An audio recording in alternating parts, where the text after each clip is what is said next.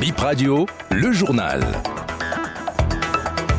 Déploiement ce lundi dans une quarantaine de localités des équipes du ministère de l'Enseignement supérieur et de la Recherche scientifique. Elles vont au contact des nouveaux bacheliers pour leur orientation. Plus de transactions foncières sans titre foncier à partir de ce lundi en République du Bénin. La date butoir fixée par l'ANDF, c'est le 14 août et c'est aujourd'hui. Bonjour, mais en l'entame, on parle du Niger. Les auteurs du coup d'État au Niger ont annoncé dimanche soir leur intention de poursuivre le président renversé Mohamed Bazoum, ses complices locaux et étrangers pour haute trahison et atteinte à la sûreté intérieure et extérieure du Niger. Le gouvernement nigérien a réuni ce jour les preuves devant les instances nationales et internationales compétentes, déclare le colonel-major Amadou Abdraman, un des membres du régime, dans un communiqué lu à la télévision nationale.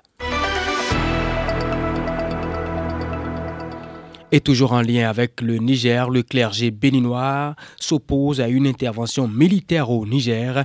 L'Église ne fait pas l'apologie du coup d'État, souligne le père Nathanaël Soédé. La conférence épiscopale du Bénin estime qu'il ne faut pas opposer la violence à la violence. Elle appelle la CUDAO à insister davantage pour le dialogue avec la junte au pouvoir au Niger.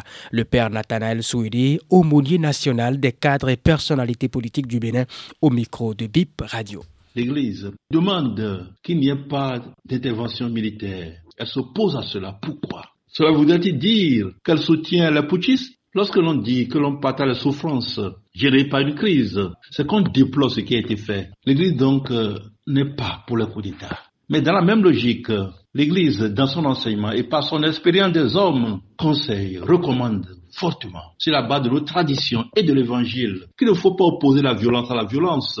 C'est vrai que la CDAO, qui a pris à cœur ce problème, rencontre, comme nous l'avons entendu, des difficultés à rencontrer le CNRSP. Ce n'est pas une bonne chose. Mais faut-il, à cause de cela, mettre sur la table avec le dialogue l'intervention militaire et privilégier l'intervention militaire? Le recommande qu'on privilégie le dialogue. On pourrait aussi mettre autant de semaines que de mois pour supplier, interpeller et avec la prière et avec la pensée positive, ces personnes dont le corps est fermé finiront par ouvrir le cœur.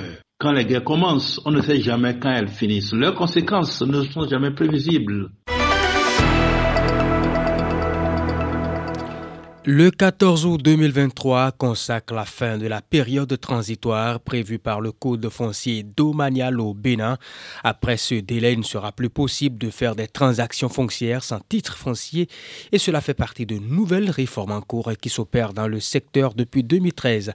Le 14 août, c'est aujourd'hui Xavier Zola, pardon, expert foncier, donne ici des précisions.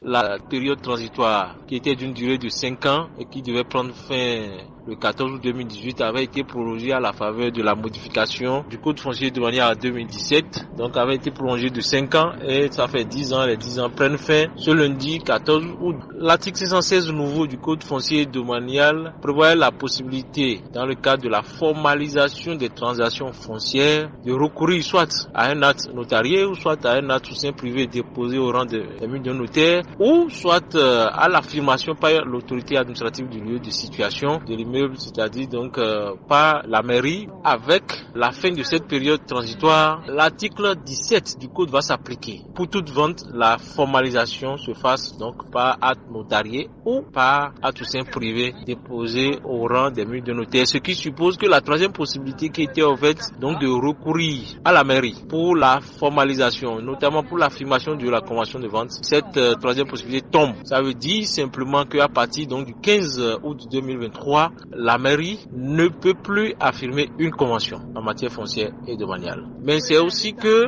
la vente également de terre doit être procédée forcément de la confirmation des droits fonciers, c'est-à-dire qu'il faut forcément avoir un titre foncier à partir du 15 août 2023 pour pouvoir faire une transaction. Et ce lundi 14 août 2023, les institutions bancaires travaillent en journée continue. Elles sont ouvertes et fonctionnelles de 7h30 à 13h. Au-delà, elles vont rester closes jusqu'à mercredi 16 août 2023 pour la reprise. Le mardi 15 août étant férié chômé sur l'ensemble du territoire béninois. Nous parlons maintenant éducation. Des équipes sont déployées par le ministère de l'Enseignement supérieur et de la Recherche scientifique pour la campagne d'orientation des nouveaux bacheliers. Elle va se faire de façon simultanée dans les 12 départements du Bénin à raison de 3 voire 5 localités par département. Les séances de travail avec les directeurs départementaux et les préfets, c'est pour aujourd'hui et demain pour préparer le terrain. Les nouveaux bacheliers des départements de l'Atlantique et du, littoral sont attendus à l'Université d'Abomey-Calavi au champ de foire de Cotonou, à Ouida, Alada et Tofo. Youssa Abdou, directeur général de l'enseignement supérieur, apporte d'autres détails. Les 16, 17 et 18 août 2023 euh, sont réservées aux séances d'échange physique avec euh, les nouveaux bacheliers. Au cours de ces séances, euh, les informations relatives aux filières de formation disponibles dans les universités publiques, les principaux débouchés, les conditions académiques d'admission, ainsi que l'opération des choix de filières sur la plateforme après mon bac.bg dédié à cet effet seront donc présentés aux nouveaux bacheliers. Les filières autorisées dans les établissements privés d'enseignement supérieur euh, seront également présentées aux nouveaux bacheliers. Dans ce guide, il y a beaucoup de filières porteuses, notamment au niveau des sciences et technologies et au niveau de l'informatique, plus précisément au niveau de l'intelligence artificielle. Donc il y a pas mal de filières porteuses et c'est la raison pour laquelle la campagne est nécessaire. Ceux qui orientent sont des enseignants avertis, qui sont du domaine et euh, qui euh, connaissent euh, bien les filières et sont formés à cet effet. Chaque équipe est formée d'au moins trois personnes, un enseignant averti et un spécialiste de l'informatique qui va expliquer comment les nouveaux bacheliers vont s'enregistrer ou vont choisir leur filière au niveau de la plateforme. On termine par cette info sécurité. La police a appréhendé une dizaine de présumés cybercriminels samedi dernier. Ils ont été interpellés dans la commune d'Alada. Et c'est sur cette info que BIP Info 9h prend fin. Merci de l'avoir suivi.